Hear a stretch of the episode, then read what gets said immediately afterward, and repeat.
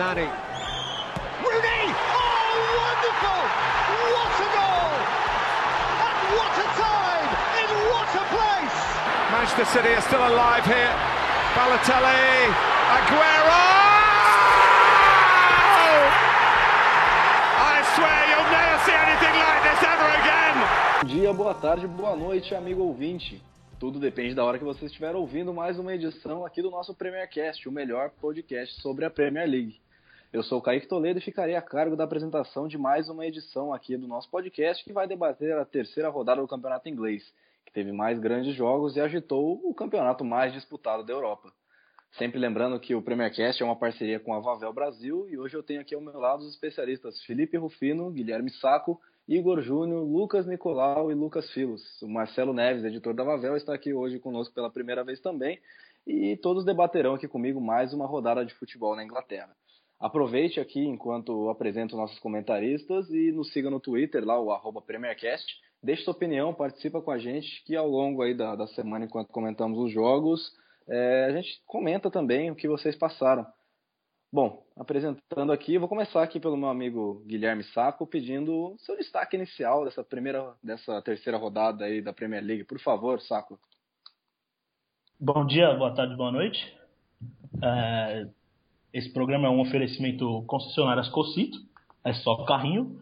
E o meu destaque vai para a partida do Coquelin contra o Liverpool nessa segunda-feira, que jogou como se fosse um veterano. Me lembrou os bons tempos de Vieira na meiuca do Arsenal Rapaz, rapaz. Olha e é uma das jovens promessas do Arsenal aí para a temporada. Guilherme Saco comparando o Coquelin com o Vieira. Rapaz, começamos assim mais uma edição do Premier Cash. Felipe Rufino, bem-vindo novamente. Dê seu destaque e comenta para mim essa, essa comparação aí do, do Saco, por favor. Eu concordo em gênero, número e grau com o que o Saco falou.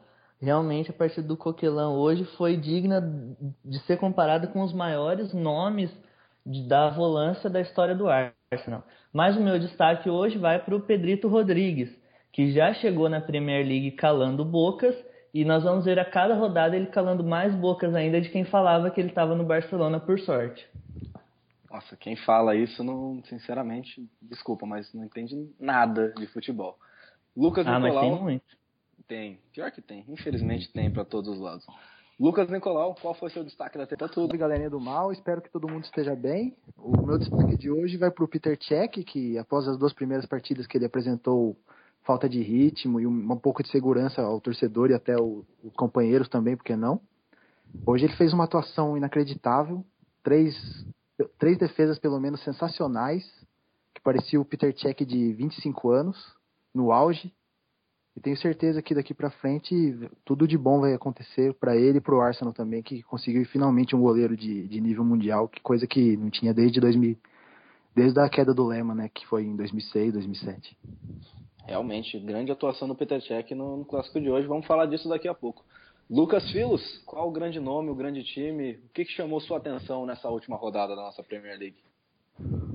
É isso aí, bom dia, boa tarde, boa noite. É, e como, como eu falei já na edição passada, meu destaque vai para o time do Bournemouth, que conseguiu a primeira vitória na, na Premier League, na sua história, 4 a 3 em cima do West Ham, fora de casa. E assim, como eu falei na edição passada, uh, esse time é muito acertadinho e tem, tem tudo para pelo menos dar, dar trabalho a, a qualquer time da Premier League. Se vai ficar é outra, outra questão, mas tem, tem bastante potencial aí. Bom destaque, bom destaque. Igor Júnior, e o seu destaque vai para quem? Olá a todos, uma honra estar aqui mais uma vez. Meu destaque vai para os três times que ainda não sofreram gol na Premier League. Pode não ser nada muito importante ainda, mas para mim é surpreendente porque no início da temporada se especulava que Chelsea e Arsenal tinham as defesas mais fortes, né? Mas no, ali no top 5, Manchester City o Liverpool e o Manchester United ainda não tiveram suas defesas vazadas, que mostra que eles vêm forte também para tentar pegar ali, brigar por título e Champions League. Beleza, beleza. Marcelo Neves, uma honra ter você por aqui, meu amigo. Bom dia, boa tarde, boa noite. Obrigado, Kaique. E meu destaque fica por conta da negociação do Neymar com o United, que o clube finalmente e entenderam que a negociação nunca vai acontecer. É, muito bom. Um abraço para os nossos Boa, amigos, boa, boa. os nossos amigos repórteres dos tabloides ingleses, que acordam um dia e pensam, ah, o que, que eu vou inventar hoje, né? Eu, eu acho que na, no- na redação lá dos tabloides eles têm uma máquina que é de um lado vem uma bolinha que desce um jogador, no meio desce um time e a da direita desce um valor. Aí o que cair eles, mano. Eu acho Todo que dia. eles Sabe, sabe aquelas imagens do Facebook, tipo, o dia que você nasceu, o mês que você nasceu e aí forma alguma coisa? É isso, cara, é basicamente isso. Qual é, qual é a sua transferência? Ai, ai, isso aí, isso aí. Bom, vamos dar uma passada rápida aqui na tabela e daqui a pouco a gente fala ela completa, daqui a pouco a gente vai falar de todos os jogos, mas por enquanto o líder é o Manchester City. O único com 100% de aproveitamento após as três primeiras rodadas. A sequência tem o Leicester, o Liverpool e o United, cada um com 7 pontos, e o Crystal Palace com 6. Arsenal e Chelsea é, com 4 pontos ocupam respectivamente a nona e a décima colocação, estão ali bem parecidos, enquanto o Tottenham tem apenas dois pontinhos e é o 15 colocado. É, bom, sendo assim, vamos falar então do Chelsea, que conquistou a primeira vitória nessa Premier League. Os Blues visitaram o West Bromwich e venceram por 3 a 2 O grande destaque foi o atacante Pedro, recém-chegado do Barcelona, é, com um gol e uma assistência. É, bom, mesmo assim, há de se destacar mais uma atuação abaixo da média né, do time de Londres. E aí, pessoal, era, era zica? O Chelsea está fraco mesmo? Já são sete gols sofridos em apenas três jogos. Algo bem difícil de imaginar para um time do José Mourinho, hein? O que, que vocês acham? Isso aí, o Chelsea que mais uma vez assim foi abaixo da média muito pela, pela atuação da defesa. O que, o que destaca o Chelsea é a defesa. Nos últimos anos vem sendo assim, principalmente com o José Mourinho, né? E outra vez não, não teve um bom rendimento lá atrás. Na frente, por outro lado, tá, eu acho que tá muito bem e com a chegada do Pedro vai dar uma vai dar uma é, é- é uma adição muito boa, porque assim, com, com, a, com Hazard, William e Pedro, você tem criação, tem drible, tem, tem finalização, tem, a, tem jogador, jogador que faz, faz, faz de tudo um pouco. E eu acho que esses três podem dar bastante trabalho ainda. Legal. É, bom, como a gente falou aqui da, da defesa, na semana passada o Felipe levantou aqui o- a questão do, do Terry, né? Que a gente estava falando se ele estava caindo de rendimento já. E aí, Fio, o que, que você achou dessa atuação do Terry? Então, Da- se na, se na semana passada. Então, se na semana passada é, o Terry foi substituído no intervalo, nessa foi ainda pior, né? Nessa rodada, porque ele foi expulso esse jogo, prejudicando o Chelsea, teve aí uns minutos no final que poderia até ter tomado o empate. Então, novamente, eu, eu gostaria de puxar essa questão. É, será que o Terry está entrando numa fase decadente da carreira? É, é complicado, complicado lidar mesmo. Igor, fala então pra gente do, do, do que você assistiu o jogo do Chelsea aí, o que, quais foram as suas considerações? A gente estava comentando aqui antes, quais foram as suas considerações da partida?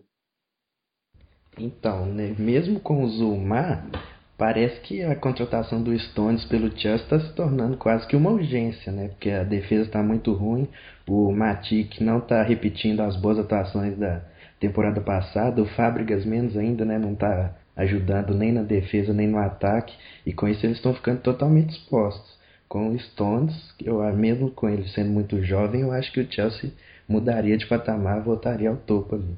É, o Chelsea realmente, pelo pouco que a gente viu nesse começo de temporada, aí precisa mesmo reforço na defesa. É, bom, mas vamos deixar a defesa para lá porque o Chelsea finalmente ganhou, né? Vamos falar da grande estrela da, da noite, a grande estrela da, da estreia de Pedro Rodrigues. Como disse o Felipe, para quem falava que ele só jogava no Barcelona, né? Já chegou mostrando que veio. Marcelo Neves, fala pra gente, você que acompanhou aí o Pedro durante tantos anos e anos no Barcelona, o que, que você achou da, da, da estreia do garoto lá em Londres?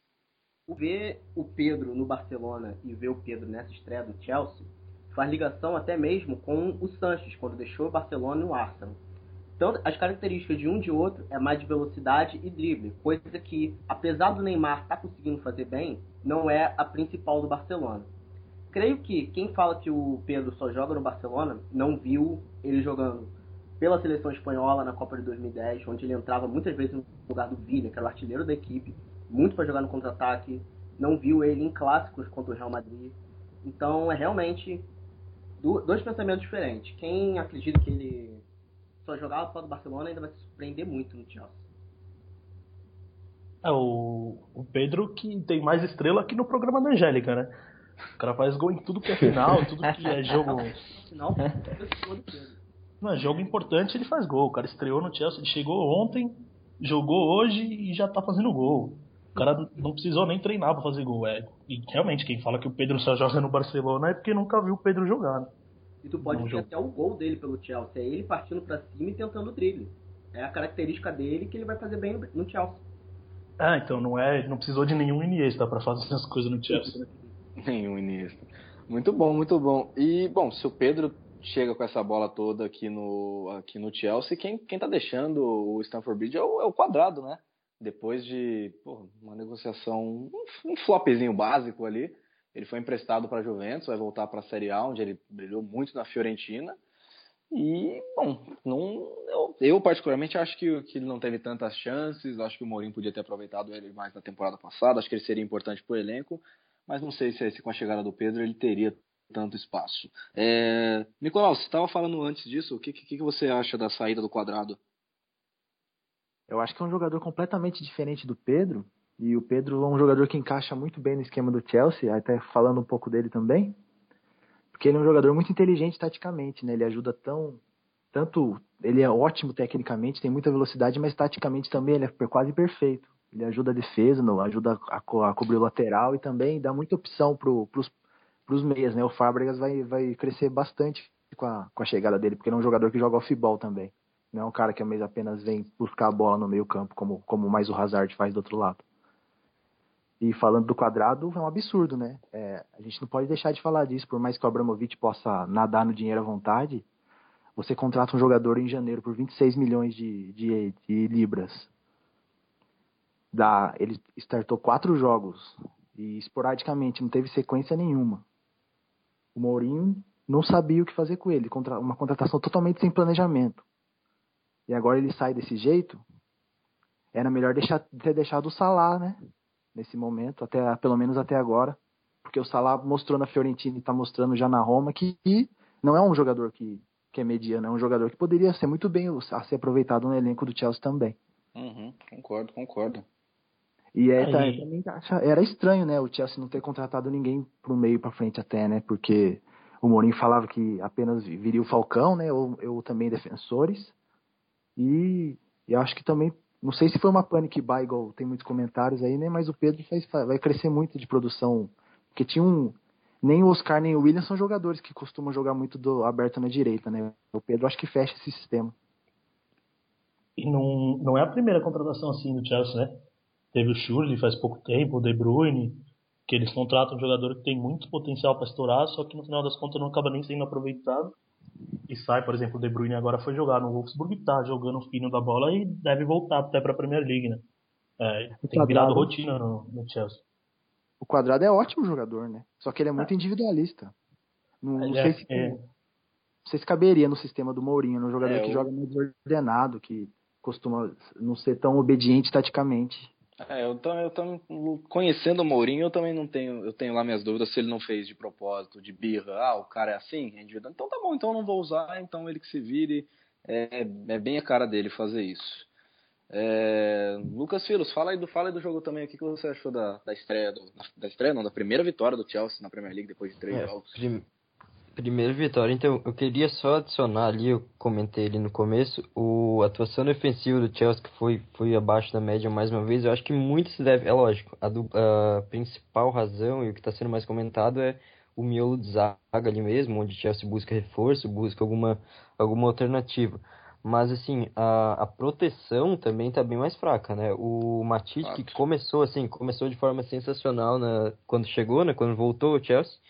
Mas aí, desde dezembro, se a gente for analisar bem, ele vem caindo de nível. Assim, na temporada passada, de dezembro até maio, ele, não foi mal. Mas assim, já já estava dando uns lampejos, assim, já já estava dando sinais de que de que estava numa é, tava perdendo perdendo a, a forma, a boa forma dele. E nessa temporada começou assim, meio reconhecível para mim, fazendo muita falta desnecessária, marcando marcando assim de um jeito que é, que outrora a gente via, a gente via ele marcando muito assim pelo dominando o espaço, dominando, dominando completamente aquela linha, aquela linha de na frente da defesa.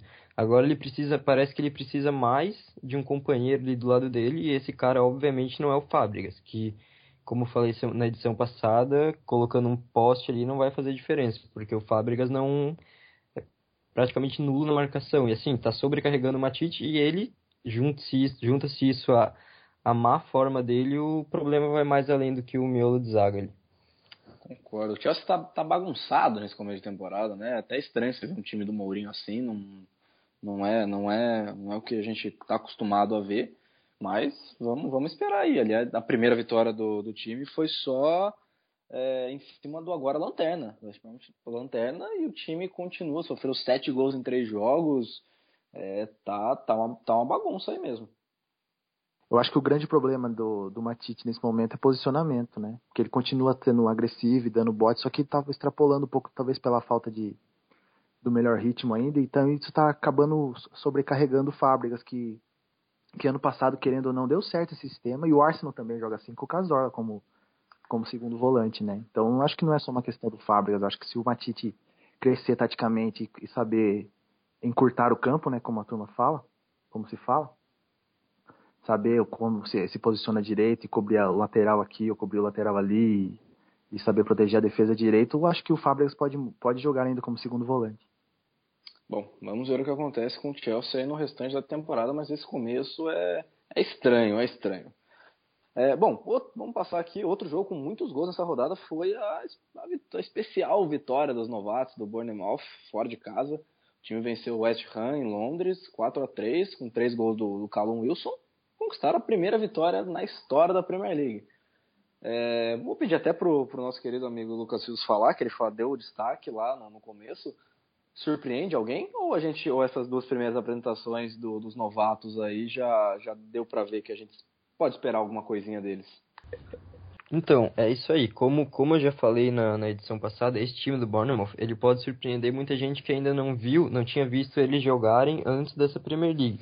Mas uh, quem, quem viu, assim, quem viu pelo menos uns traços desse time na Championship, sabe que, que eles já dava para perceber que eles dariam muito trabalho na Premier League e, e com, o, com o Ed Howe, o treinador, que é um dos, um dos melhores treinadores ingleses ali, né, que trabalham na Inglaterra, porque a Premier League está cheia de bons treinadores, mas a maioria é estrangeiro.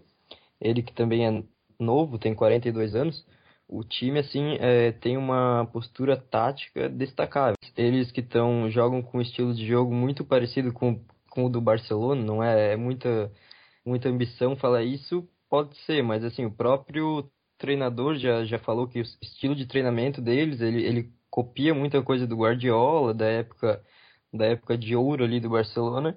E, e é, assistindo assistindo os jogos dele dá para perceber muitos traços parecidos assim com, com uma postura tática mesmo bem semelhante. Assim o Callum Wilson já tinha feito 26 gols na, na Championship passada.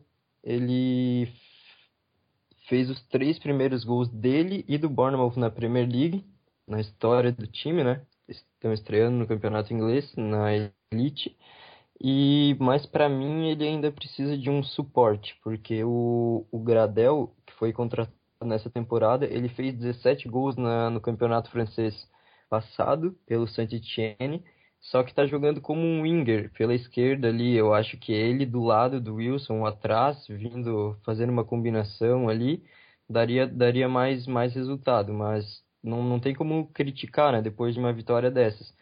O, os gols foram assim meio meio fora pontos fora da curva porque o Bournemouth foi dominante foi dominante durante, durante a partida inteira. Então eu acho que foi uma ótima partida e eles devem continuar nessa boa fase. O Lucas Filos, o especialista no Bournemouth, né? A gente vê o cara sabe mais do, do time que os próprios torcedores ingleses que Lucas Filos, que se no último podcast ele chamou o Schweinsteiger de Podolski do United, agora ele compara o Bournemouth com o Barcelona de Pep Guardiola. Esse, esse aí vai, vai, vai ficar marcado. Lucas Nicolau, fala qual a sua. Você também estava tava comentando aqui antes da gente começar, e a sua avaliação do, dos novatos na Premier League? Eu acho que o Bournemouth lembra muito o Burley da temporada passada, né? Que é um time que Se você olhar pro elenco, você não, dá, você não, não tem tantos jogadores conhecidos, né? É um time que a base ainda veio já da Championship, não tem orçamento muito grande. Mas é um time que pode dar muito trabalho e o, e o Burnley quase. Eu, ah, eu sempre apostei que o Burnley continuaria na Premier League. Ano passado acabou caindo no, no fim do ano, mas sempre jogo, teve, fez jogos duros com todos os times da, da Premier League. Caiu, caiu de cabeça erguida, como a gente falou na primeira semana. E falando do Callum Wilson, me agrada muito ver ele já fazendo três gols, embora eu tenha escalado ele no Fantasy nas duas primeiras rodadas, e justamente quando eu tiro ele de raiva, ele faz três gols. Drama reais. Ele é um jogador, ele é um jogador o veloz. cara é líder e tá reclamando. Mas o cara tirou o Callum Wilson, né? Aí ficou difícil. Tirou Aliás, aprove aprove aproveitando. Os, os dois marcaram, eu coloquei Lukaku e BTQ e não rolou. Parabéns. Enfim, o Wilson é um cara que dominava jogos sozinho na, na Championship, porque ele é um cara rápido e muito forte. Só abrindo um parênteses, sem tirar mérito nenhum do, do, dos novatos, para a péssima atuação da defesa do West né? O Aaron Cresswell, lateral esquerdo, entregou dois gols, né? O Bournemouth estava pressionando muito em, em cima da defesa, ele errou, perdeu uma bola ridícula na lateral e deu um passo para trás que resultou em gol. E além do Jenkson, né? Que foi expulso e também teve uma falha terrível que, que resultou em gol. E o, só, só para lembrar que o, o Ogbona, que veio da Juventus, foi substituído aos 35 minutos por só por estar tá jogando mal mesmo, sem lesão, nada. Tava, tava mal e foi substituído. Uma coisa que eu acho interessante é, são novatos fazendo bonito na Premier League. O Bournemouth ganhando fora de casa, eu acho bem legal isso. Tomara que não seja só mais um saco de pancada e continue, mesmo que lute contra o rebaixamento, mas que não seja, mas que dê calor em outras equipes da Premier League. É, o, o Burnham foi aquele jovenzinho que visitar um clube de cavalheiros e tá ali, né? Hum. Se, se rolar alguma coisa, rolou. Se não rolar, também acontece. Tem, tem ano que vem pra tentar de novo. Tá bom, depois desse brilhante comentário de Grêmio, saca o próximo jogo aqui, por favor. Lá no King Power Stadium, uma, uma bela partida entre Leicester e Tottenham. O resultado foi 1 a 1 deixa os donos da casa na vice-liderança os Spurs ainda sem vencer. É... O Mahrez ele fez o quarto gol dele, é o artilheiro da competição, mas vamos começar falando do Tottenham aqui que ainda não não ganhou. Felipe Rufino, você que eu sei que acompanhou, que viu ali, que secou o Tottenham até o finalzinho. Conta pra Muito. gente da atuação dos Spurs nessa partida. É, o Tottenham é um time que preza muito pela posse de bola, tenta controlar a posse de bola, isso já é uma característica do Pochettino, mas ficou bem claro nesse jogo no sábado que é um time que sem o Eriksen é um time que acaba sendo acéfalo, né? Um time que fica com a posse de bola, o, os seus volantes roubam a bola, mas o time não sabe o que fazer com ela. Tanto Lamela quanto Chadley foram muito mal, não conseguiram criar absolutamente nada. O que eu achei de destaque do Tottenham foi o, o Mason, né, que é o camisa 8, que é volante ele conseguiu acertar sete lançamentos, deu vários carrinhos. É, o jogo todo passava por ele, roubando a bola e fazendo a transição, lançando, tentando acionar o ataque. Só que era um ataque que não funcionava, apesar de tanto esforço do Mason, que foi até substituído um pouquinho antes do final do jogo, estava bastante exausto.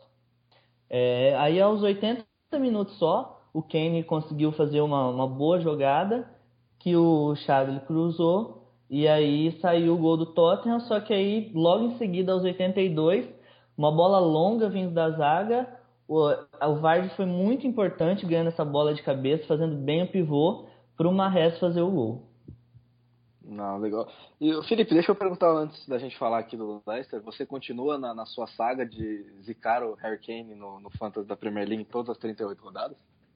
Sempre foi meu vice-capitão essa rodada, né? Eu coloquei o, o Memphis de capitão e também deu muito certo. É, foi 0 a 0 o jogo do United e o Kane foi meu vice-capitão e novamente passou em branco. E a gente pretende seguir nesse caminho até o final. Muito bom. Você aí que tá, tá ouvindo a gente, entra lá no nosso Twitter, arroba PremierCast, que lá, logo em cima, nos primeiros tweets, tem o, o código para você entrar na nossa liga aqui no, no Fantasy. O Nicolau é o líder, o Felipe, como mesmo zicando os jogadores adversários, é, é, saiu da lanterna, finalmente, né? Uh. E, bom, vamos, vamos Com muito voltar aqui. trabalho duro, muito esforço, eu consegui sair da lanterna. Agora o próximo passo é sair da zona de rebaixamento, que vai ser em breve. Muito bom, muito bom. Falaremos disso na semana que vem. É, bom, vamos falar do vice-líder da competição, o Leicester, e um pouquinho também do, do Marres. É, o meio marcou o quarto gol e, bem, não, não seria injusto dizer que ele é um dos principais jogadores da Premier League nessa, nessas primeiras semanas, não é? Pro, provavelmente, mas para mim é o, o, melhor jogador até agora. Ele, o, ele e o Davi Silva são os que tem mais chamado a atenção. O Silva não chama tanta atenção assim porque a gente já estava acostumado, né? Mas o Mares, assim, pra, só para para comparar, uh, na temporada passada ele fez quatro gols no campeonato inteiro. E agora ele tem quatro gols em três partidas, então a evolução é bem clara. Ele, ele já vinha já vinha jogando bem a temporada passada, mas ainda não tinha aquele famoso o produto final no jogo dele. Era muito de, de driblar para lá para cá, dar uns bons passes, mas não chegando che, chegava na hora H e, e não não era tão consistente assim.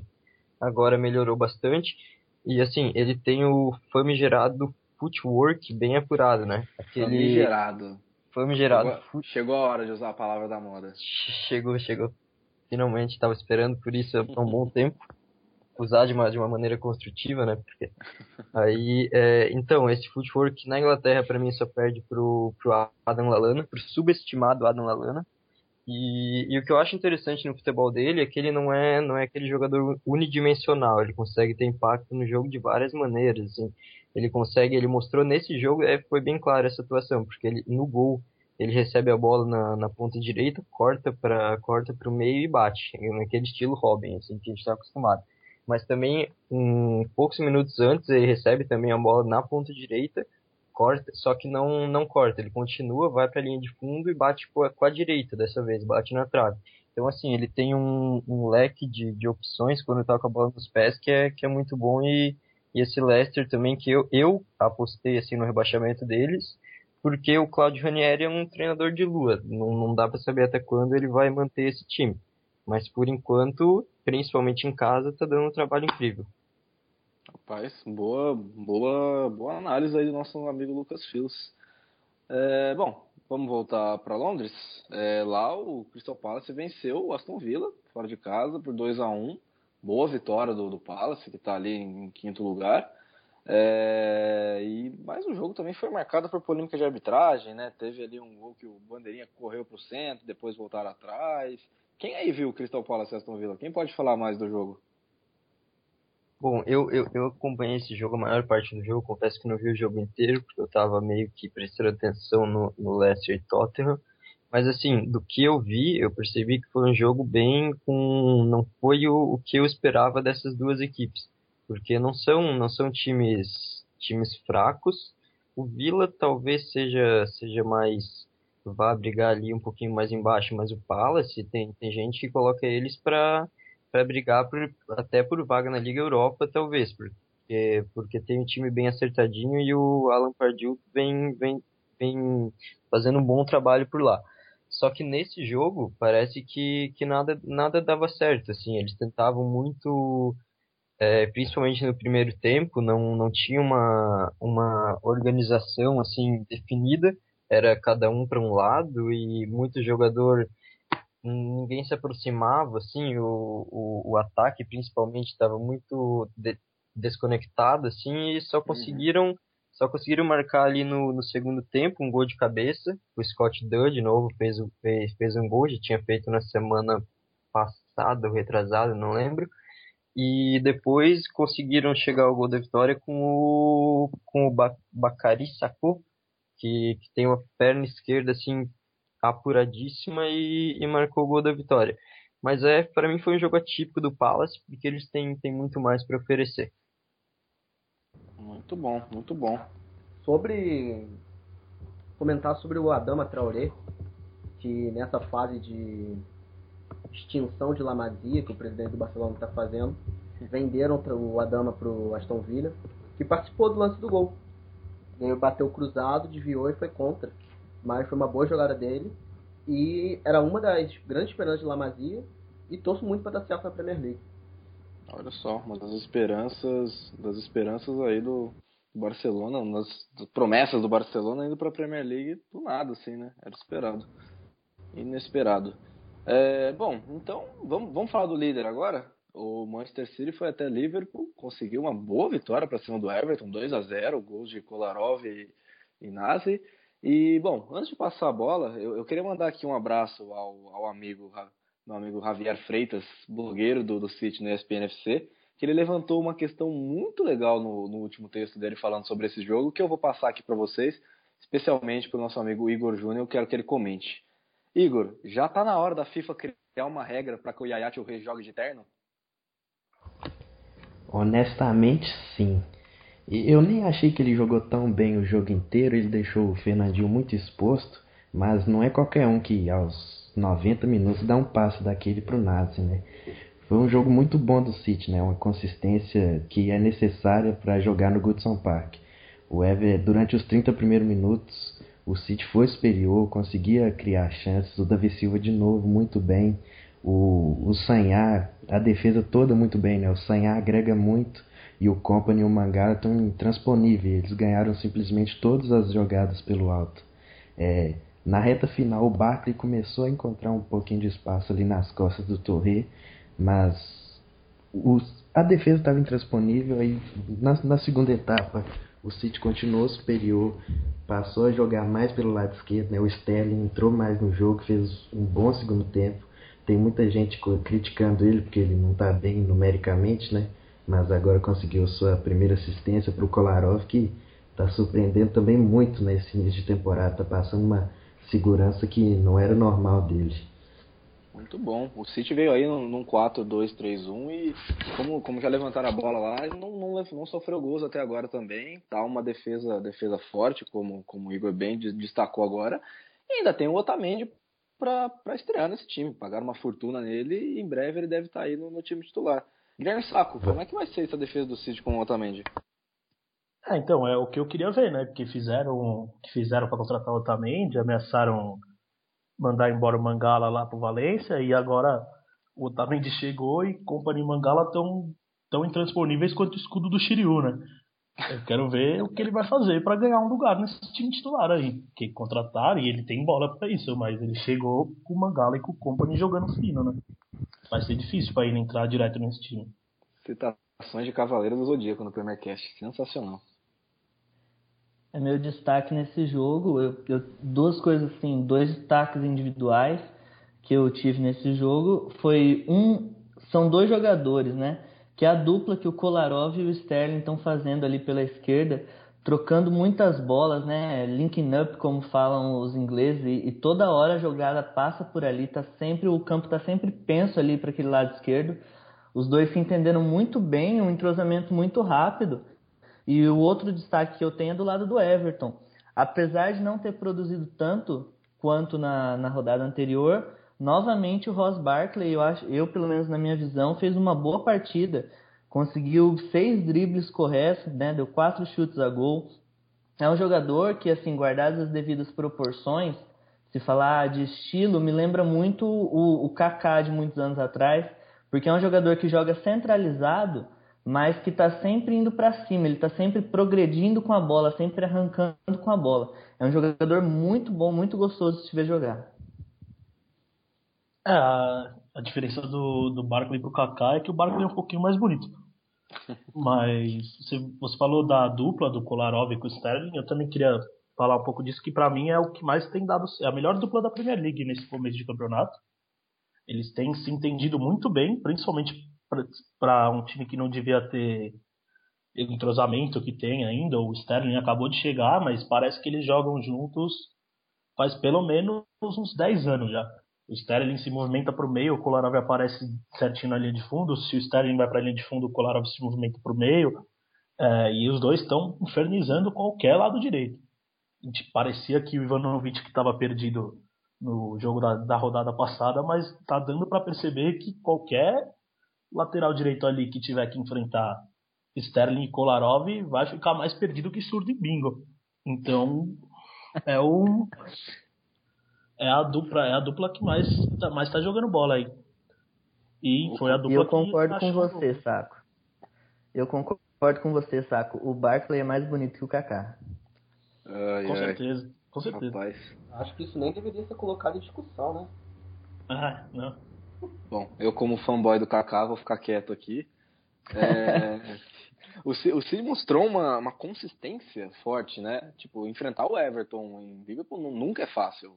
E O Everton tá com um time forte nessa temporada, mas o City mostrou uma consistência muito forte, o time jogando é, compacto quando precisa, abrindo quando precisa, como vocês falaram, ali pelo lado esquerdo, muito forte o, o Sterling e o, e o, e o Kolarov. E, bom, eu acho que despontando aí desde o começo, não só na- nas três vitórias, mas também é o time que mais joga um futebol gostoso de se ver jogar, bonito de se ver. De, de se ver. É, Igor, fala um pouquinho pra gente do, do Agüero também, que ele não, não fez gol nessa rodada, mas teve mais, mais uma atuação destacada, você acha? Ele não foi bem, tão bem assim, até por motivos físicos, né? Eu acho que ele estava muito cansado. Assim como o Alexis Sanches no jogo do Arsenal hoje, eu acho que eles ainda estão sofrendo pela pré-temporada totalmente comprometida, né? Mas ainda assim, no primeiro tempo, ele a movimentação dele é muito importante, porque ele sai da referência e abre espaço para o meio, ele quebra as linhas de marcação do adversário com drible, e isso vem sendo muito importante para o time. Muito bom, grande Agüero, grande destaque da Premier League. Tem tudo para ser, de novo, um dos destaques da Premier League. É, vamos trocar, gente? Vamos, vamos até o Stadium of Light, onde o Sunderland conseguiu seu primeiro pontinho no campeonato. Empatou ali com o Swansea, 1 a 1 é, Os gols foram marcados pelo, pelo Defoe e pelo Gomes, que fez o terceiro gol na, na, na Premier League, terceiro gol em três jogos. O que destacar desse jogo aí? Alguém assistiu o Sunderland de Swansea? Ah, eu só tenho uma dúvida aqui, eu não assisti. Você tem certeza que foi do Gomes, não foi do Éder? a, a, a, contro- a controvérsia. A controvérsia.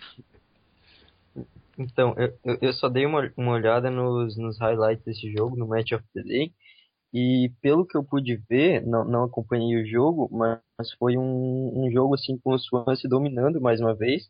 E, eles dominaram a partida não é, não é algo, algo surpreendente, porque há muito tempo, uns quatro anos no mínimo, eles vêm sendo time de, de posse de bola, de muita, de muita movimentação e, e toques curtos. Só que, só que eles criaram também muito com porque ne- nessa temporada, principalmente sobre o, co- sob o comando do Gary Monk, desde o do, do ano da temporada passada, na realidade, eles eles vêm chamando atenção porque não são mais aquele time de tocar, tocar, tocar e esperar um espaço abrir. Eles são mais incisivos e agora com já eram assim com o Jefferson, com o Jefferson Monteiro, agora tem o tem o André Ayew, cada um de um lado assim com com corridas penetrantes, digamos assim, muito muito muito importantes. E, e o Sunderland que, que se salvou, porque o time do Swansea é muito melhor que o do Sunderland. E o pra, só para registrar, o Dick Advocati, técnico dos, do, dos Black Cats, ele falou na entrevista pós-jogo, ele falou claramente assim, que espera que o, que o Sherman tenha, tenha assistido a partida e tenha se convencido de que ainda de que o time ainda precisa de uns três ou de uns dois ou três jogadores. Então a mensagem é bem clara porque o, o Sunderland vem com um elenco bem, bem fraco e é, como já falei aqui, é candidatíssimo ao, a ser o último colocado dessa Premier League. Não, legal. Um É, ponto em uma três bola- jogos. Um ponto em três jogos. É, o primeiro conseguiram o primeiro pontinho. Uma bola levan- lan- legal levantada pelo Philos é a, a primeira temporada completa que o Gary Monks começa, né? Primeira temporada que ele começa à frente do, do Swansea, depois de é, ele entrou no meio da temporada passada e você, você já, já dava pra ver no, no time alguma coisa dele. Logo quando ele entrou na temporada passada, ele começava a montar, mas o Swansea, pelo pouco que eu vi até agora, foi tá, tá sendo um time bem montado que pode dar trabalho pro, pros grandes. Igor, quer falar, o que, que você vai falar do Swansea aí pra gente? É, destacar que o Swans perdeu o Ki né, na primeira rodada enfrentando o Chelsea, mas o Cork, que assumiu o lugar dele ali ao lado do Shelby e do Sigurdsson no meio campo, tá jogando muito bem, fez um bom jogo apesar do empate, ele soma muito nesse jogo do Swans. Muito bom, muito bom. É, gente, vamos trocar de jogo aqui, que a gente tem bastante jogo para falar ainda. Quem, quem também empatou em casa foi o Norwich, que recebeu o bom Stoke City e ficou também no 1x1. O, ah, o destaque, né? Vamos, vamos falar a verdade, fica por conta da estreia do Shaqiri no Stoke, uma assistência.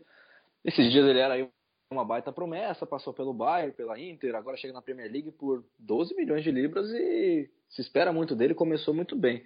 Guilherme Saco, o que você espera aí do nosso amigo Sherdan Shaqiri na Inglaterra? Eu espero bastante.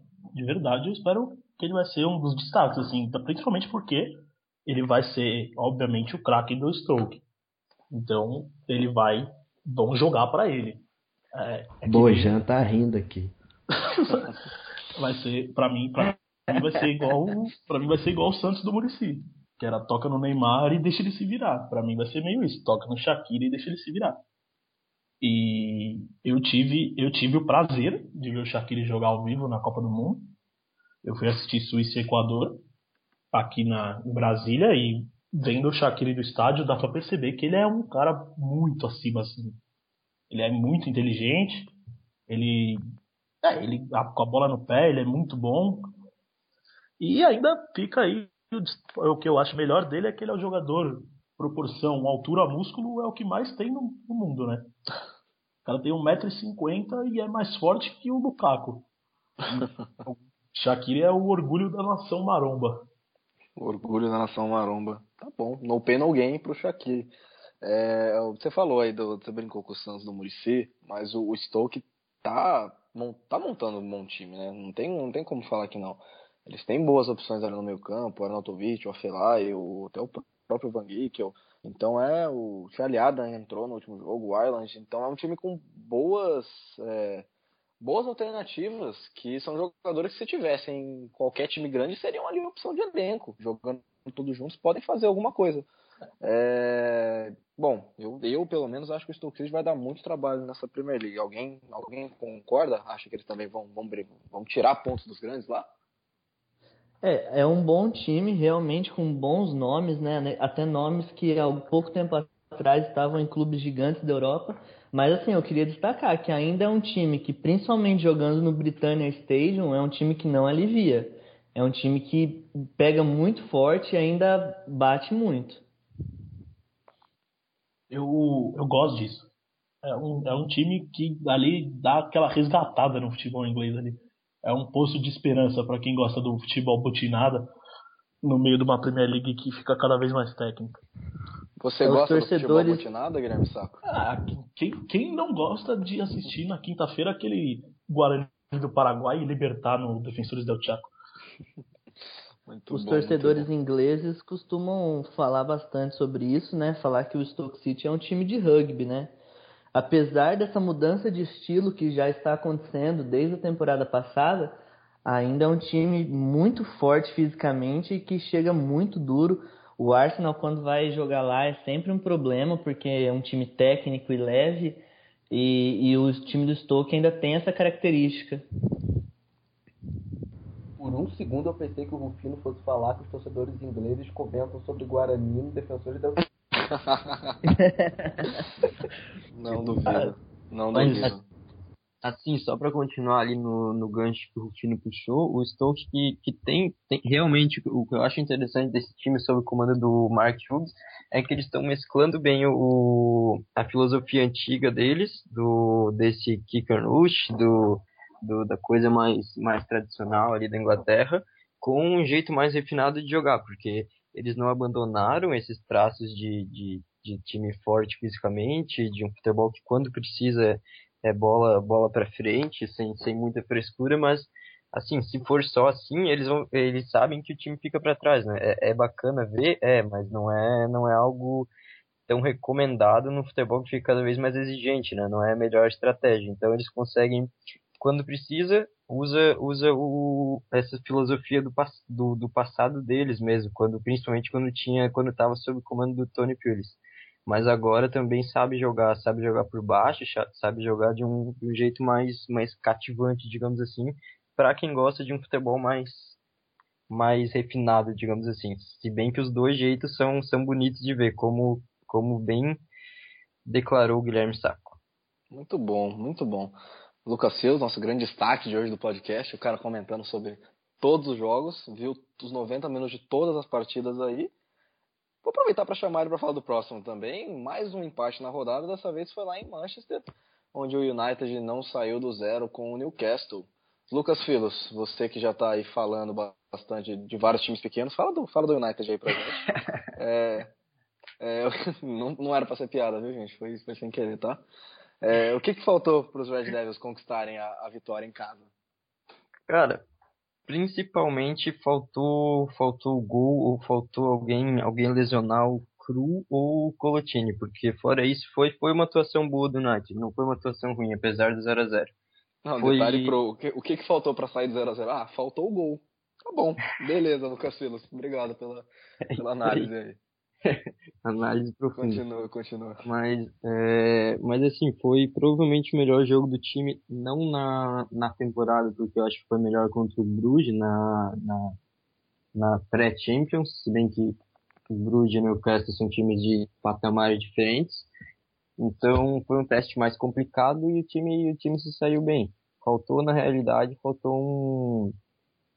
O, grande destaque vai para vai a defesa, que mais uma vez ficou sem levar gol, e desde novembro é o time que menos, menos sofreu gol na, na Premier League, na frente de Chelsea e Southampton, grande destaque na temporada passada. Tem 23 gols sofridos só, desde então. Ali em novembro foi quando o Michael Carrick voltou, ele estava lesionado ali, então depois da volta dele, o time vem muito bem. E nessa temporada, com o Carrick e, e o Schneider lá no time, que para mim é o melhor, melhor meia defensivo da liga, junto com o Matite, ele, assim, tá, tá bem intransponível na defesa. Apesar de ter de Smalling e Blind, assim, pelo nome não agradarem muita gente, no sistema eles estão bem entrosados. O que falta é um, encaixar ali ofensivamente, assim, que, que falta, falta alguma coisa ainda. Muito jogador fazendo a mesma, mesma movimentação e falta algo diferente ali. E, enquanto isso, o Pedro brilhando pelo Chelsea já, né? Complicado. É, eu gostei bastante também da atuação do, do United e eu fiquei com dó do Rooney. Ficou lá se matando de centroavante, fazendo, criando, criando, criando. E aí a única grande chance do jogo no final caiu no pé do Ticharito, no, no pé dele. é, e, aí o Tia... e aí o Ticharito bateu e o Cru defendeu. Aquela bola se cai no pé do Rooney, a chance de ter sido 1x0 ali e o, e o United sair com a vitória era muito maior, né? Mas pra azar do United caiu no pé do Ticharito. É muito cedo para falar, porque foram só três jogos, mas a impressão que dá, se o Van Gaal manter esse esquema, continuar assim, a impressão que dá é que o Rooney vai morrer de fome nessa temporada, vocês não acham? É, eu, eu, eu acho também, mas o que eu, o que eu acho estranho é que o próprio Rooney pediu pra jogar de centroavante, né? É verdade. é isso, ele, ele, ele pediu pra jogar de centroavante e, e, e, não vem correspondendo, assim, tem parcela de culpa ele e o, o, sistema também, digamos assim. Não tem como o sistema ser culpado por alguma coisa, mas é que ele não tá se, se encaixando tão bem, assim. Se ele jogasse com alguém mais próximo, talvez o, o Ticharito é complicado, porque ele não é jogador nível titu, de nível para ser titular de um time candidato ao título, mas ele com uma companhia mais próxima ali, fazer combinando jogadas, ele poderia render bem mais. Você mudaria o esquema do United, Filos, para melhorar o time e o potencial do Rooney também? Ah, você acha que esse 4-2-3-1 que implantado aí no começo vai, eu vai seguir? Para melhorar o potencial ali de, de finalização ali no ataque mesmo, eu acho mais fácil tu tu trazer alguém novo do que do que mudar o esquema, porque o Rooney vem ele assim vem, vem desapontando bastante mesmo com essas falhas do sistema, digamos assim, e só que esse esquema para mim é o, é o ideal, talvez o, o a única coisa que eu mudaria nesse time realmente é o algo que mais uma vez eu vou ter que bater nessa tecla, né, infelizmente, que é o André Herrera. Não, não sei o que, que, que ele faz pro Vangal, mas é, é inadmissível para mim ele ser, ser banco desse time. É, e aliás, falando sobre o centroavante, né? Dois centroavantes de quem se espera muito nessa temporada que ainda não marcaram, né? Ainda, ainda estão em branco, que é o Rooney e o Harry Kane. Eu achei é, que você ia falar é, do Giroud, mano. Não, mas ele fez um, né, pô? É, e o Filos falou aí do, do Herrera, eu acho que a gente devia começar uma campanha chamada Free Herrera para ver se o Vangal abre o olho aí e dá liberdade pro, pro Herrera, né? Que dá dó dele também. Apoia, Ele joga muito e não joga, não entra em campo, eu nunca vi um negócio desse. Parece birrice do, do Vangal com ele. Eu acho que tava na hora do tabloide ligar a maquininha deles lá e falar que o, o Herrera, na verdade, é brasileiro e o Vangal odeia ele por causa disso. Justo, justo. Enquanto isso, para desespero de Lucas Filos, tá lá o Schweinsteiger, também conhecido como Podolski da, de Old Trafford, jogando. Ele, ele foi, eu não vi o jogo do United, confesso, mas ele foi substituído logo no começo do segundo tempo.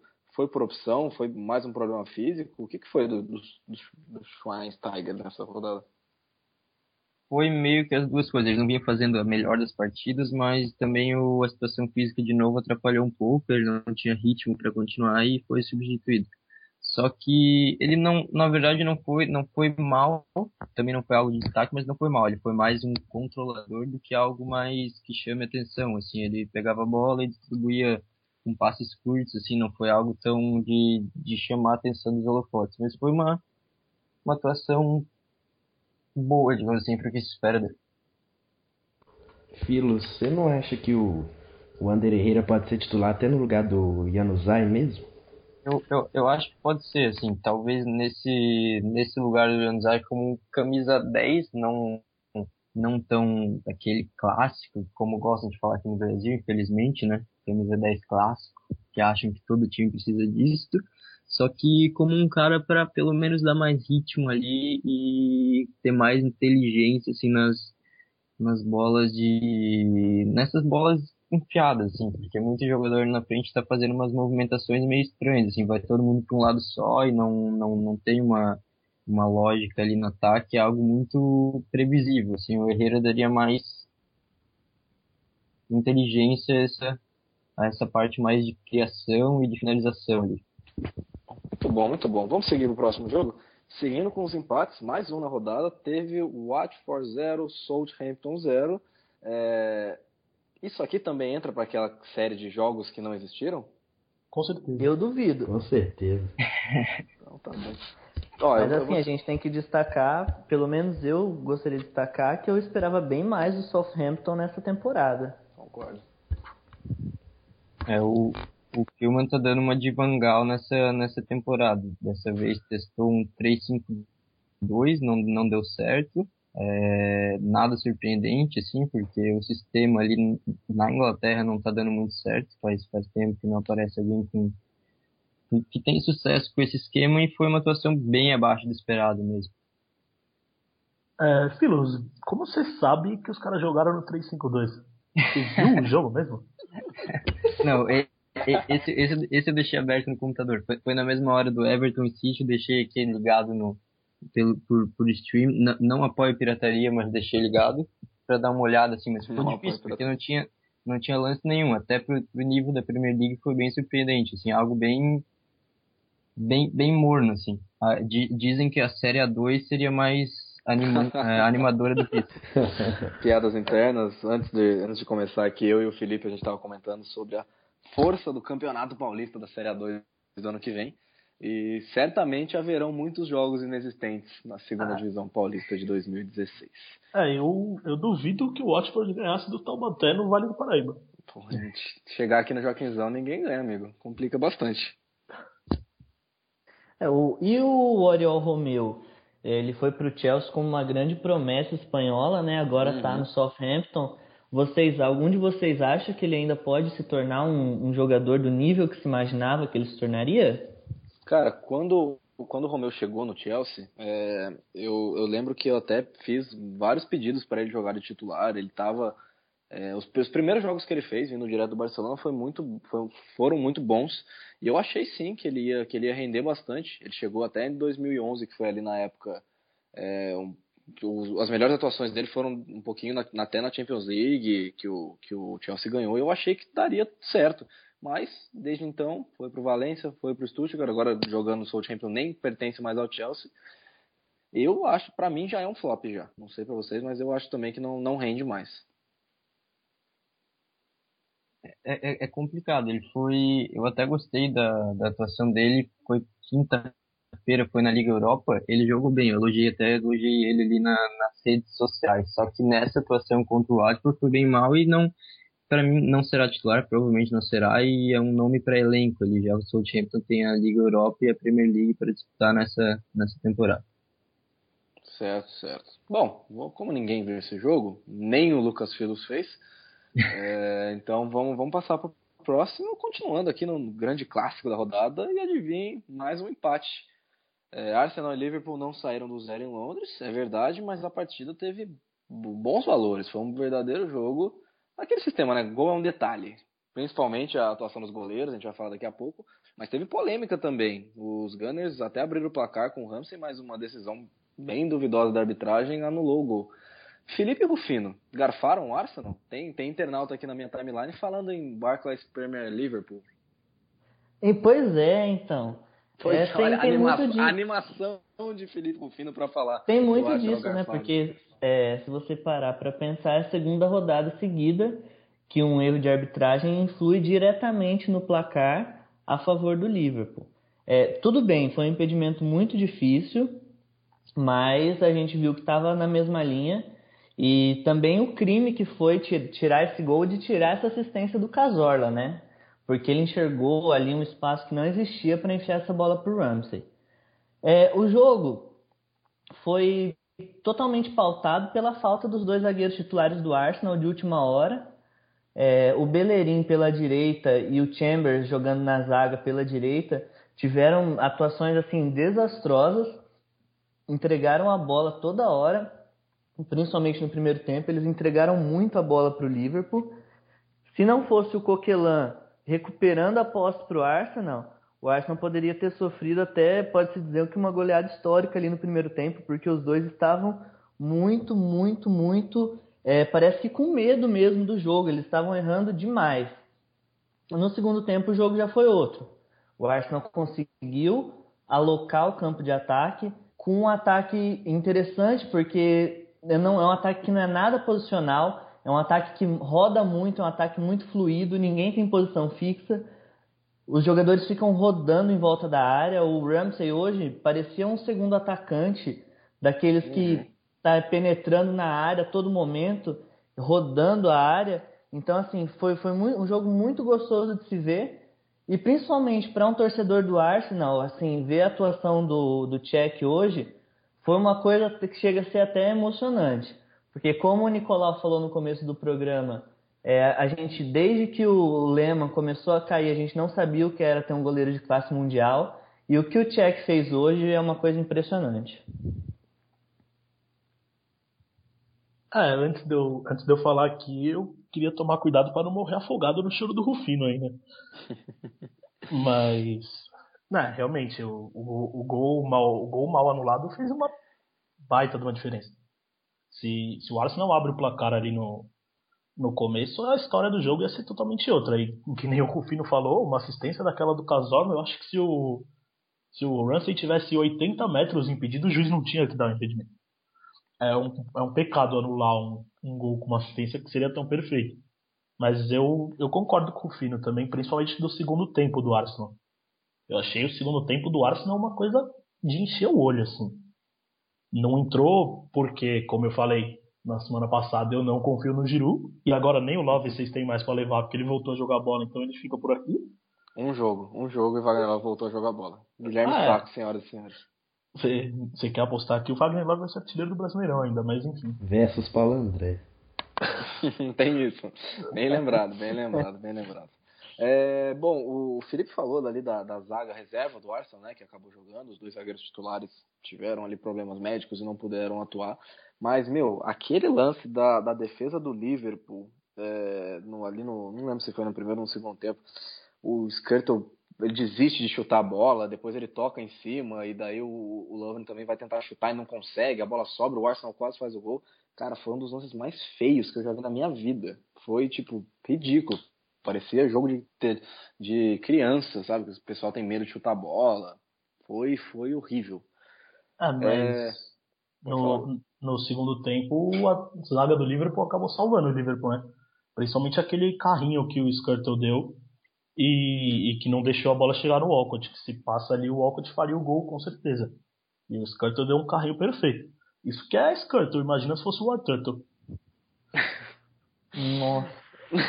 Nossa, eu, eu, eu, não, eu não quero mais falar. Igor, fala, fala do aí pra gente que eu vou ficar um tempo quieto aqui depois. Eu queria chamar um pouco a atenção para o Henrique, que a gente já falou dele aqui na, na primeira edição, jogando hoje ali como interior no 4-1-4-1 do Liverpool. Ele fez um jogo muito bom, eu gostei muito da atuação dele, principalmente no primeiro tempo, né? Claro que o Liverpool soube se aproveitar da fragilidade da zaga do Arsenal e ele conseguiu conduzir bem o Liverpool ali da defesa para o ataque, acionando bem o Coutinho ali pela esquerda, que para mim continua errando muito, mas hoje já fez um jogo melhor. O Coutinho, ele hoje, hoje ele foi um pouco melhor mesmo, é, até até para a gente poder puxar aqui a atuação dos goleiros, o, a finalização do Coutinho, a defesa do que a bola que ele defende, a bola vai na trave depois, foi uma coisa espetacular. É, o, o para mim, grande destaque da partida. O Arsenal agora vai saber o que é ter um goleiro de world class e o Cech vai mostrar que mesmo nessa idade pode ser isso. E também a atuação do, do Mignolet, que foi muito bem. Os dois goleiros, olha, foram os grandes responsáveis por esse 0 a 0 aí, bem mais do que negligência dos atacantes, foram boas atuações dos dois arqueiros. Só assim, independente, é, hoje o Coutinho jogou muito bem mesmo, foi, foi um dos melhores em campo, se não fosse ali o Coquelin, o Cech e o Mignolet, que também foram muito bem, eu acho que dos jogadores de ataque, o Coutinho foi o melhor em campo. Mas nesse campeonato é, é tem um número interessante. Ele já deu 19 chutes ao gol, 19 finalizações, só 6 foram no gol e ele só fez um gol. Então, assim, ainda é a mesma coisa que eu destaquei na semana passada, né? Ele chuta muito e por isso acaba errando muito. Mas isso não é nenhuma ressalva para a partida dele hoje, que foi realmente muito boa. É, então, na semana passada eu tinha falado do Coutinho, tinha cornetado bastante o Coutinho, inclusive. E hoje, hoje eu não acho que tem nada para cornetar dele. Ele fez uma partida absurda mesmo. Uh, aliás, para quem não viu a partida e quiser ver a atuação do Coutinho, lá no arroba PremierCast a gente colocou o vídeo com a atuação do Coutinho e dos outros três que o Felipe, o que citou como os melhores jogadores do jogo. Quem não acompanhou é só abrir lá o nosso Twitter que tem lá os quatro vídeos. Mas, enfim, o Coutinho fez uma partida absurda e ele só não fez um gol que seria um dos mais bonitos que eu já vi na minha vida, porque o Cech fez uma das defesas mais bonitas que eu já vi na minha vida. Porque aquele drible que ele deu no Beleirim, mas deu até dó do Beleirim. O Beleirim saiu dali e já foi direto pro hospital para desentortar a coluna, né? Nossa, o Beleirim tá procurando ele até agora, cara. Ah, mas eu queria só destacar novamente, é, assim, para ficar bem, bem claro que o que eu mais gostei mesmo no jogo, principalmente no segundo tempo, foi a compreensão dos jogadores do Arsenal em encontrar um outro. É, parecia que um lia a ação do outro jogador e aí o jogo fluiu muito fácil. Você via que não era um jogo de, de movimentos pré-formulados, era um entendimento de jogo que fazia os, os jogadores rodarem por ali. Então, novamente eu queria destacar isso. É, hoje foi um 0 a 0 mas é, me pareceu o Arsenal me pareceu hoje muito mais promissor do que na, nas últimas rodadas. É, também uma das coisas que eu achei bem, bem destacável foi esse, essa movimentação do Arsenal, mas eu queria porque na hora do jogo tinha muita gente comparando com o jogo de posição do Guardiola e do Barcelona, que Não, é nada a ver. Então, é eu achei eu achei parecido, mas a diferença é que o o Arsenal foi uma coisa mais fluida, não foi muito estático do jeito já é como se fosse treinado. Me pareceu mesmo que foi os jogadores um conectou o cérebro com o outro e eles foram achando espaço, achando espaço na meio que no improviso. É, eu eu digo nada a ver porque assim, o jogo do Guardiola, ele é completamente posicional. O que o Arsenal fez hoje foi a antítese disso, foi um jogo completamente não posicional. Os jogadores rodaram muito, o Ozil caiu de todos os lados, o Alexis saindo da esquerda para o meio. O Ramsey, que deveria ter ficado na direita, jogou praticamente ali como segundo atacante.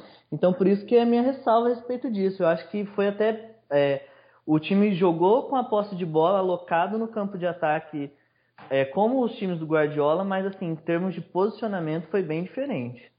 Sim, sim, é que a comparação que fizeram é porque as jogadas criadas pelo Arsenal, independente de ser o Ozil de ponta direita ou é, foi, foram coisas muito parecidas com o Barcelona do Guardiola. Era triângulo, triângulo, triângulo, e iam tocando a bola e iam se posicionando para receber do melhor jeito possível. Foi isso, e é isso que eu falei, isso foi parecido com o Barcelona do Guardiola. Sim. Agora, a diferença Mas... é essa, que o Ozil, o Ozil não foi ficou lá na posição dele o segundo tempo inteiro. O Ozil rodou muito, o Alexis rodou muito. O Alexis que começou na esquerda tinha lance que ele foi fazer lá na direita, que de repente estava ele, o Ozil na direita, o Ramsey de centroavante e o Giroud no meio. Então... É o próprio gol do Ramsey, né? Ele ele estava ah, como right winger e ele ele recebe a bola lá na, na esquerda da área. Foi um jogo totalmente não posicional do Arsenal e isso pode dar muito certo durante a temporada. Aproveitar até o gancho de posicionamento para comentar sobre a estreia do Firmino como titular no Liverpool. Que muito se comentou na Copa América sobre ele estar jogando de falso 9, jogar fora de posição. E hoje o que eu pude perceber é ele se movimentando muito com o Coutinho. Muitas vezes eu via ele atrás do Coutinho na criação e muitas vezes à frente quando ele jogava no Hoffenheim. Mesmo se, sem ter uma atuação brilhante, essa movimentação que vocês comentaram, pelo menos eu percebi no Liverpool também. Eu queria até jogar para a mesa como que vai encaixar o Firmino nesse esquema do Roger, sabendo das peças que tem, dessa movimentação que deu muito certo, muito mais certo para o Coutinho que para o Firmino. É, eu, eu gostei bastante do primeiro tempo do Firmino, assim, dos 40, principalmente os 30 primeiros minutos do Firmino, eu achei muito bons. E eu acho que ele sumiu depois no segundo tempo, mas aí foi por conta do do, do estilo que o Liverpool teve que assumir no segundo tempo, porque o Liverpool viu o Arsenal vir com tudo para cima e jogar o que estava jogando. E aí eles tiveram que sair no contra-ataque, isso acabou meio que sacrificando o Firmino. Mas eu gostei do primeiro tempo do Firmino, eu acho que ele tem tudo para encaixar nesse time do Liverpool, fazendo o que ele fez hoje no primeiro tempo, trocando de posição com o Coutinho, abrindo espaço para o Coutinho infiltrar e, e fazendo dupla ali com o Benteke. Benteke, aliás, que foi outro que jogou que eu gostei bastante hoje. Ele ganhou 16 bolas no alto contra a defesa do, do Arsenal. Foram 16 lançamentos que o Benteke ganhou.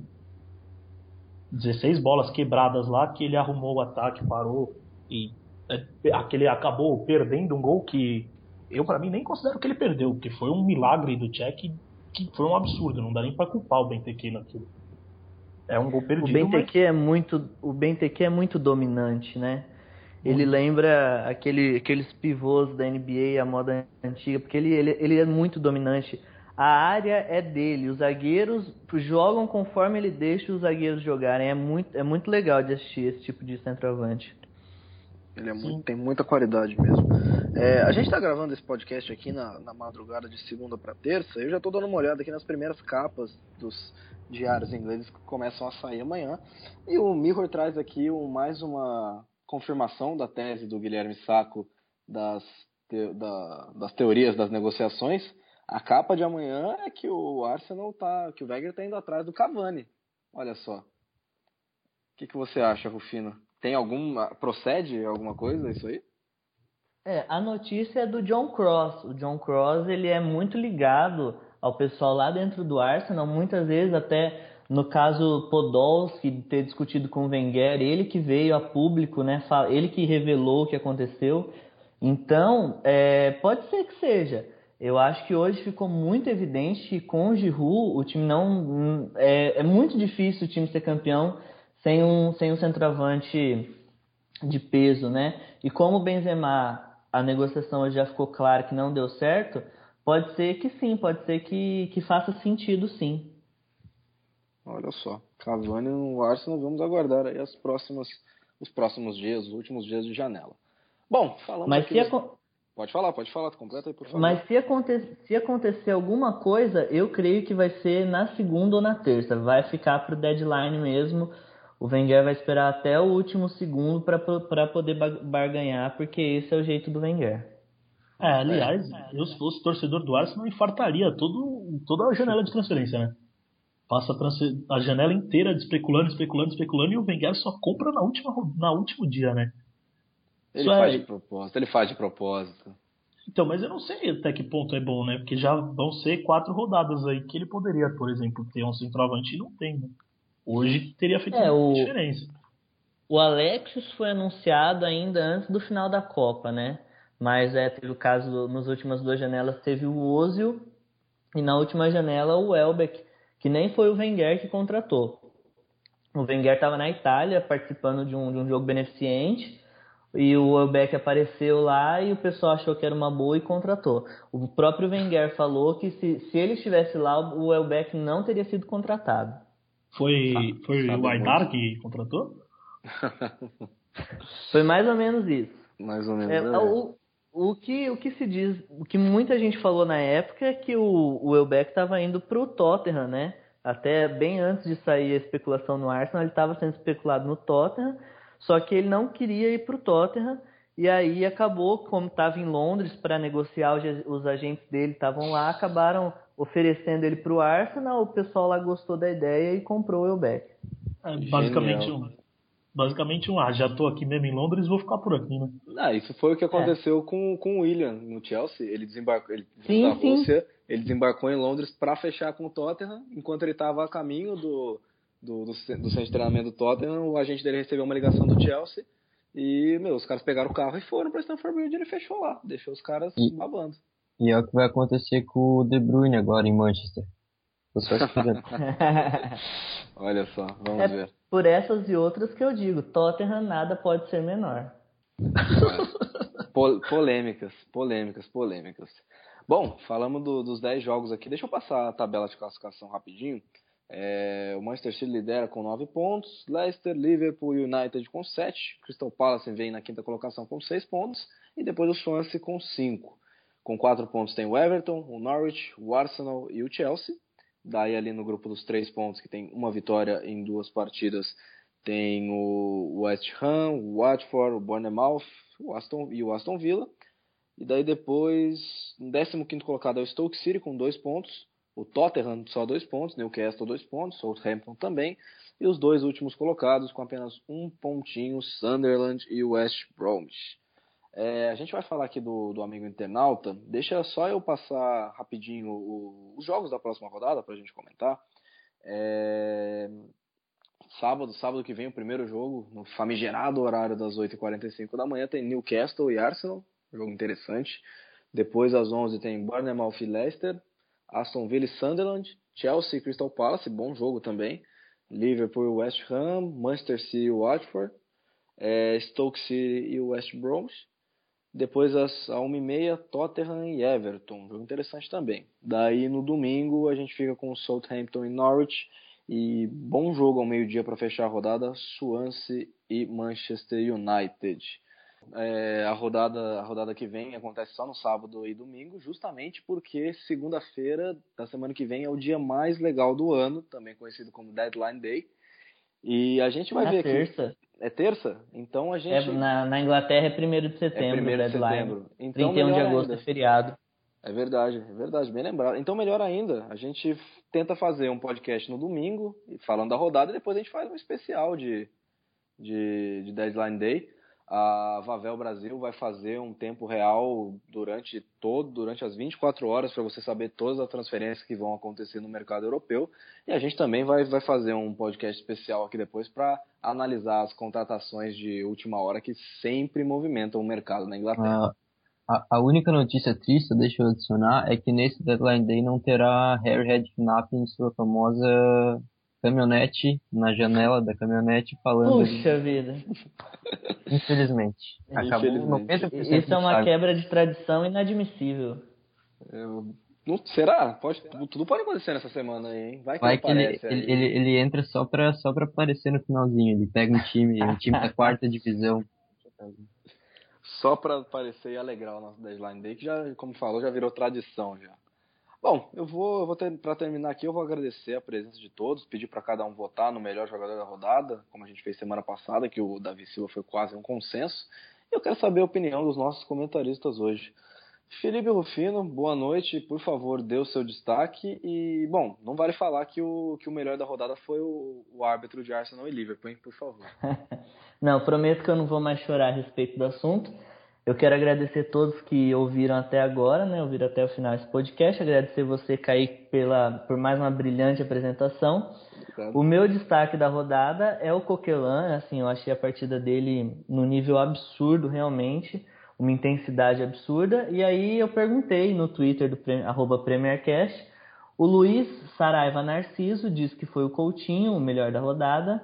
O Anderson Cristóvão diz que o Davi Silva, e ele ainda acrescenta que Davi Silva é o melhor jogador da Premier League nos últimos quatro anos. Talvez seja o mais regular mesmo. Rapaz, bem pensado. O Iguinho tá O chorando Caio- lá. O, o, Caio Bittencourt, nosso querido Caio Bittencourt, destaca o Callum Wilson, do Bournemouth. O Pedro Piccione, ou Piccione, desculpa se eu errei a pronúncia, também destaca o Callum Wilson.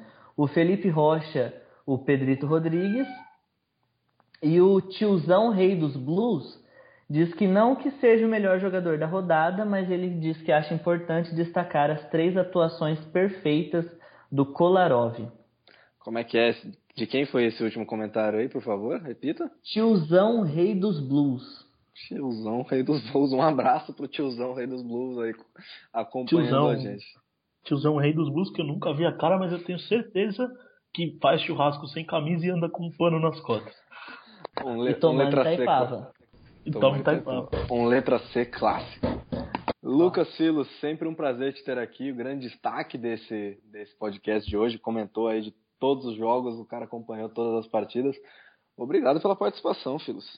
Três. É isso aí, fiz o possível. Agradeço de novo pela, pela companhia de todo mundo que está nos ouvindo. Agradeço o pessoal aí que comentou com a gente. E meu destaque da rodada vai na mesma linha do nosso amigo Caio Bittencourt, o Callum Wilson. Três gols na, na terceira partida dele como, como um jogador de Premier League e para mim não pode muito disso. Também dá para fazer umas menções honrosas aqui pro, pro James Morrison do, do West Brom, que além de apesar de ter perdido um, um pênalti, fez dois gols contra o Chelsea, e o Jack Butland, que não comentei ali na hora do jogo do Stoke, fez uma partidaça contra o Norwich. Muito bom, muito bom. Lucas Nicolau, por favor, obrigado pela participação. E para você, quem foi o destaque dessa terceira rodada? Bom, agradeço a todos pela, pela oportunidade mais uma vez. Sobre o, o melhor jogador da rodada, eu acho que foi o Davi Silva. Fez uma partida magistral, dominando o jogo entre linhas, buscando a bola, participando do jogo. Acho que foi uma, talvez seja até jogou mais até que contra o Chelsea. Foi uma atuação assim, espetacular dele, poderia ter feito gols, inclusive. Excelente mesmo. E mais uma vez agradeço também aos ouvintes e se eu conseguir, se eu não conseguir estar aqui na semana que vem, eu espero que todos tenham uma boa vida. Adeus. Muito bom, muito bom. Igor Júnior, obrigado pela participação. Dê seu voto aí pra gente, por favor. Sempre um prazer estar aqui com os amigos. Meu voto vai pro Callum Wilson também, né? Três gols num, num time um pouco limitado quando o Bournemouth é um grande feito e só deixando uma oração aqui para você que tá aí do outro lado, quando estiver ouvindo esse podcast, se Deus quiser, De Bruyne já vai estar anunciado no Manchester City. Felipe Rufino, traz pra gente qual é o qual é o nick do nosso amigo Igor Júnior no Twitter nesse momento. Kevin De Bruyne Day. Muito bom, muito bom. Vamos ver aí se você que está nos ouvindo, se, se isso já se concretizou, porque o Igor já faz umas duas semanas que todos os dias sonha com Kevin De Bruyne no Manchester City. Marcelo Neves, seja bem-vindo pela sua primeira participação aqui no, no Premier Cast. Espero que esteja conosco nas próximas semanas aí. Até a próxima. Sempre um prazer. Espero estar mais vezes. E eu vou com o internauta, amigo internauta Luiz Saraiva Narciso, que apesar da brilhante atua- brilhantes atuações dos goleiros nesse Arsenal e Liverpool, eu vou de Coutinho, para que dê um senhor tapa na cara do nosso querido técnico Dunga com a atuação nesse clássico, que convocou o Kaká só porque o amistoso é nos Estados Unidos e deixou ele de fora da lista. Então o meu destaque da rodada vai para Felipe Coutinho. Alô, Dunga, você aí que está com certeza ouvindo o nosso Premier Cast, fica aí o- um aviso para você, um Alô, tapa na cara. Dunga! Um, um Alô, tapa na cara Dunga. de Marcelo Neves para você. Olha, tem até vinheta agora de Alô Dunga. Toda rodada que a gente fala do Coutinho, a gente vai soltar a vinheta de Alô Dunga. É, Guilherme Saco, por favor, dê seu voto aí pra gente e também convida aí nossos ouvintes para ouvir o Premier Cast da próxima semana, por favor. É, agradecer a todos vocês, principalmente o Neves, que fez essa participação mais do que especial aí, que tomara que se repita. Ao Kaique pela brilhante apresentação, como sempre. O meu destaque vai para o Check. Só, principalmente por causa daquela defesa no chute do Benteke, aquilo ali eu não tô acreditando até agora. Eu já vi o vídeo umas 38 vezes e para mim parece montagem ainda. E bom, aproveitar que a gente fez toda a discussão do Barclay e do Kaká de quem era mais bonito. E durante a gravação aqui a gente perguntou no Twitter qual dos dois era mais bonito. E o nosso famigerado Maicon respondeu que era o Giru. E o Sidney, o Sidney Oliveira respondeu a melhor para mim, que é o Lescott. a, aquela, aquela cicatriz do Lescott realmente é um charme a mais. É, justo. Bom, é, a gente falou também do do Taubaté, se o Watford ganharia do Taubaté lá na, na casa do burro.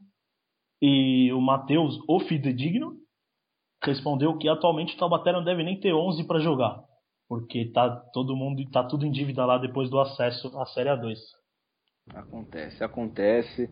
Bom, falando de, de Barclay e Kaká, se Carlos Miguel Ardares estivesse nesse podcast, ele diria que Barclay tem todos os dentes, fala muito bem e seria muito bem-vindo com a camisa do São Paulo. É... Pera, pera, tá aí. Ai, ai, grande Carlos Miguel Aidar, não vou te mandar um abraço, prefiro te mandar pra puta que eu pariu, mas, né, paciência. É, bom. E chegou. Ô, ô, Kaique, então aí, fala que. Peraí. Eu nem acabei. Fala então, Kaique, que. Não, ou foi mal então, saco. Mas o ah, que então... eu falo só pra, pra eu completar é, o fala... saco direto já? Não, o que eu ia falar para você falar que então foi o Callum Wilson que foi eleito né, o melhor ah, da é. rodada, porque ele teve tá. dois votos. Então é Davi Silva, Davi Silva, Callum Wilson. Tá bom, beleza. Vai, saco, depois eu puxo. Aí, é, para completar aqui, chegou, chegou uma, um novo tweet aqui da, da Daisy de São Conrado, e ela pergunta pro, pro Lucas Filos: Filos, você lembra de mim?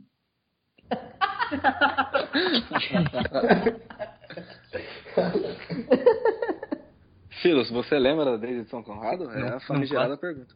Não faço ideia, me desculpa. Não faz ideia. Tá. É bom, é bom avisar os nossos amigos aqui que estão, os nossos ouvintes, que isso, a, a Daisy de São Conrado pode ser presa, porque o Filos tem só 14 anos de idade, né? Coitado do, do menino. Se acontecer alguma coisa, a menina vai ser presa e, né? Bom, bom, bom. Lembrando que esse foi o segundo Premier Cast da temporada. É, semana passada a gente votou no, a gente votou nos melhores da rodada, da, da, primeira e da segunda. Os dois foram Davi Silva. Hoje o Callum Wilson teve dois votos, fez três gols, ajudou o Bournemouth na primeira vitória e merecido. É, ter, Terça-feira que vem é o, é o, ideal que você acompanhe aí o Premier Cast. A gente vai ver o que a gente faz aqui, se a gente faz um da rodada, depois um do Deadline Day, ou se a gente emenda tudo de uma vez. Mas semana que vem, com certeza, tem um Premier Cast especial para vocês. Eu sou Kaique Toledo, estive aqui na companhia de Guilherme Saco, Lucas Nicolau, Igor Júnior, Felipe Rufino, Marcelo Neves e Lucas Filos. Um agradecimento especial aos ouvintes, aos amigos que interagem com a gente aqui ao longo da semana no nosso Twitter, arroba PremierCast. E fiquem ligados, semana que vem tem mais PremierCast, o seu melhor debate sobre a Premier League.